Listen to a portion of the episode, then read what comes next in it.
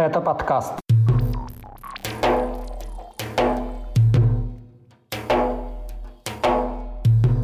Задержание кадыровца при выезде из России, рейды против Яндекс Такси в Чечне и сожжение Корана в Волгограде. Об этом и не только в 133-м выпуске подкаста «Кавказ Реалии». О главных событиях на Северном Кавказе и юге России вам расскажу я, Курбан Хамзаев. Привет!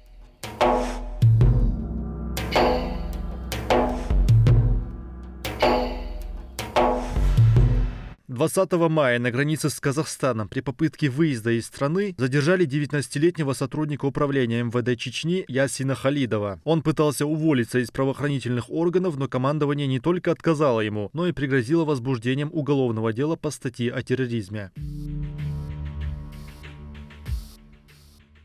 Историю Халидова опубликовала журналистка «Новая газета Европа» Елена Милашина. По ее данным, полицейского по подозрению в нелояльности задержали вчерашние коллеги, а когда Халидову удалось сбежать, он обратился в оппозиционное нынешним властям Чечни движение «Адат». Как сообщает «Новая газета Европа», Халидову пообещали помочь с эвакуацией из России взамен на имеющуюся у него информацию о кадыровцах. Однако движение «Адат» опубликовало его рассказ до того, как полицейский покинул страну. Сразу после этого кадыровцы объявили Халидова в розыск розыск и пришли домой к его семье. После пятичасового допроса погранслужба ФСБ передала экс-силовика сотрудникам уголовного розыска, которые оставили его в отделе МВД по Омску. Халидову грозит опасность, поскольку за ним с большой вероятностью приехали чеченские силовики, говорят правозащитники и адвокаты. С момента задержания на границе больше ничего о его судьбе не известно.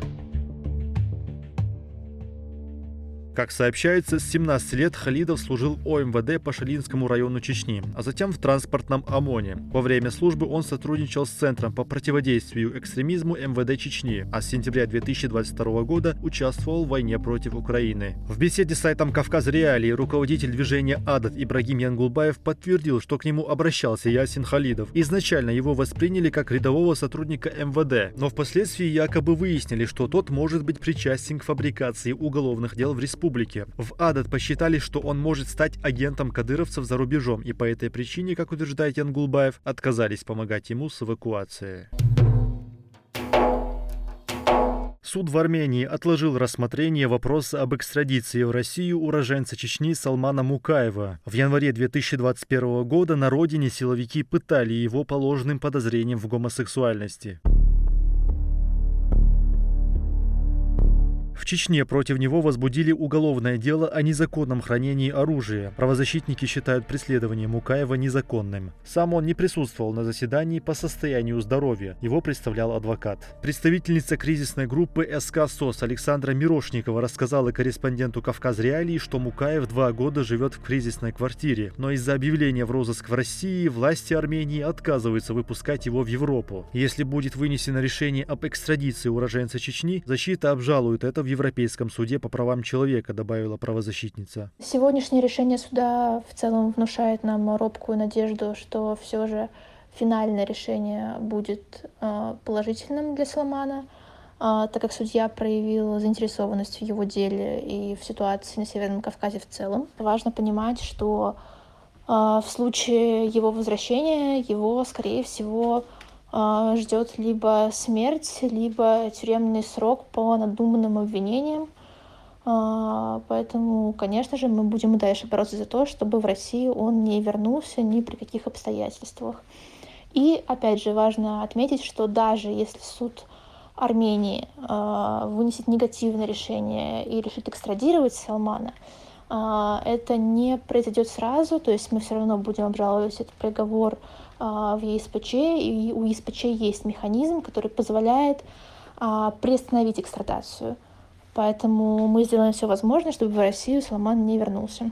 В СК СОС подчеркнули, что обвинения в гомосексуальности в отношении Мукаева являются ложными, так как он не относится к ЛГБТ-комьюнити. Во время задержания его пытали током, избивали и душили пакетом, говорят правозащитники. Из-за этого молодой человек оговорил себя, сообщив о сексуальной связи с другом. Мукаеву удалось зафиксировать побои, у него отсутствовала кожа на фалангах мизинцев, выявлен ушиб мягких тканей головы и отечность в области затылка. Мукаев подал заявление в Следственный комитет, но, как пишет «Новая газета», дело возбуждать не стали.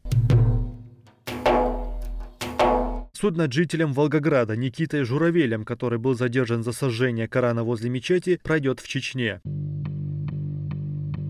Там же 19-летний Журавель будет отбывать наказание в случае обвинительного приговора. Об этом во вторник сообщил министр печати Чечни Ахмед Дудаев. Ранее соответствующее поручение сделал глава Следственного комитета России Александр Бастрыкин. Журавеля обвиняют в оскорблении чувств верующих. Ему грозит до трех лет лишения свободы. В понедельник суд в Волгограде арестовал его на два месяца, до 20 июля. Перед заседанием он, как отмечается, извинился перед мусульманами и назвал свой поступок, цитата, «очень плохим». Следствие Следствие утверждает, что Журавель якобы сжег Коран по заданию СБУ. Пресс-службе Следственного комитета России утверждают, что он уже дал признательные показания и заявил, что снимал для СБУ военные объекты. Однако не сообщается, о чем именно идет речь и на чем построено дело, кроме признательных показаний задержанного. В Грозном 23 мая собрали митинг на площади рядом с Домом печати. Так в республике отреагировали на инцидент в Волгограде. На мероприятие собрали студентов и работников бюджетных организаций.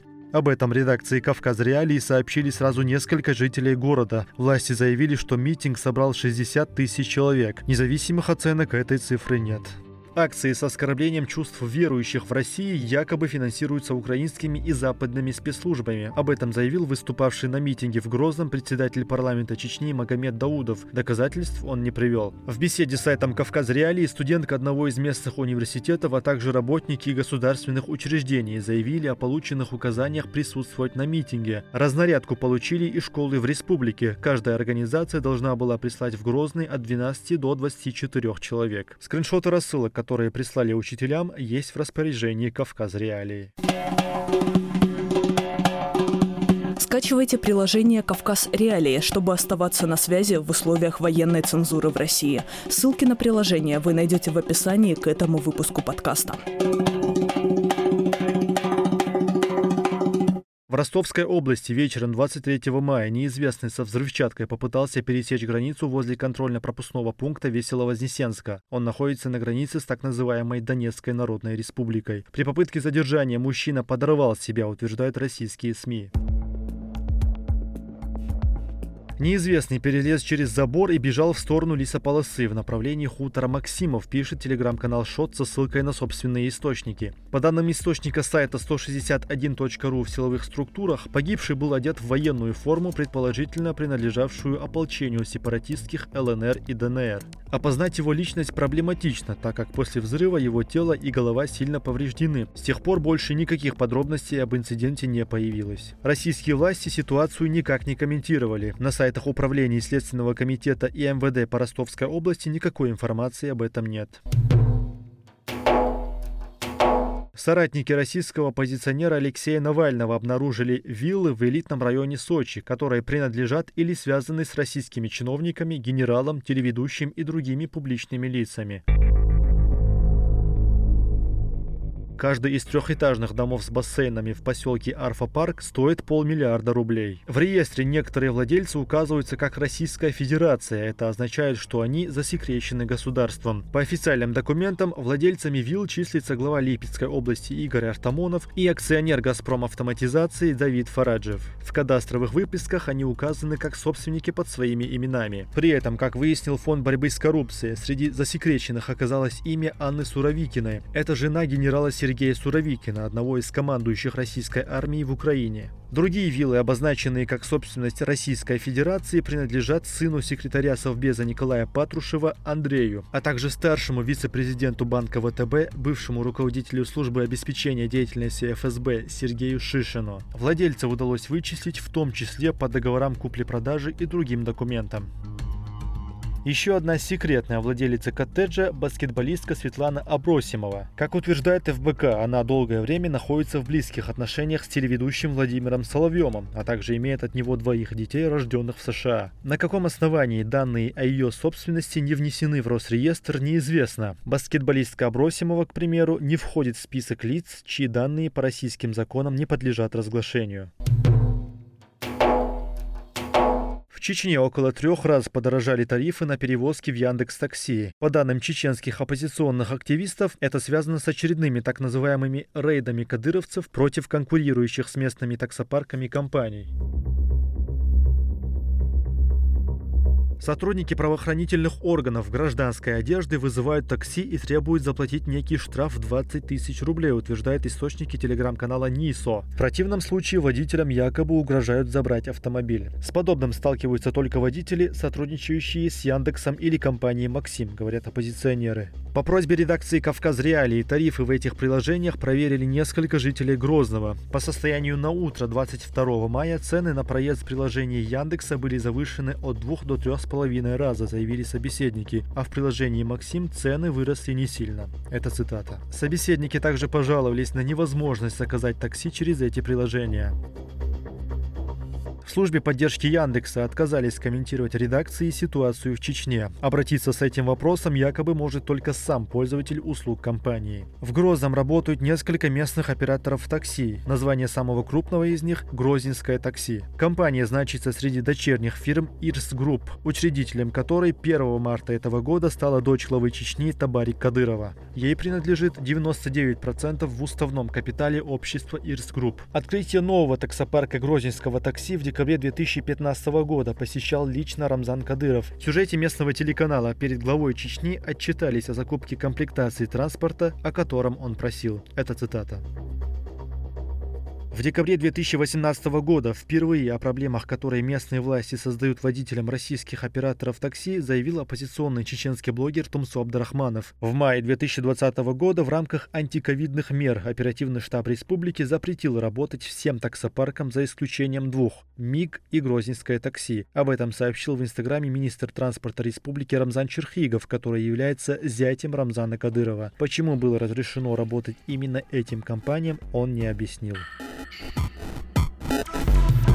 Вы слушали 133 выпуск подкаста «Кавказ Реалии» о главных событиях недели на Северном Кавказе и юге России. Не забудьте поставить лайк и написать комментарии. Это расширит нашу аудиторию. С вами был Курбан Хамзаев. До встречи на следующей неделе.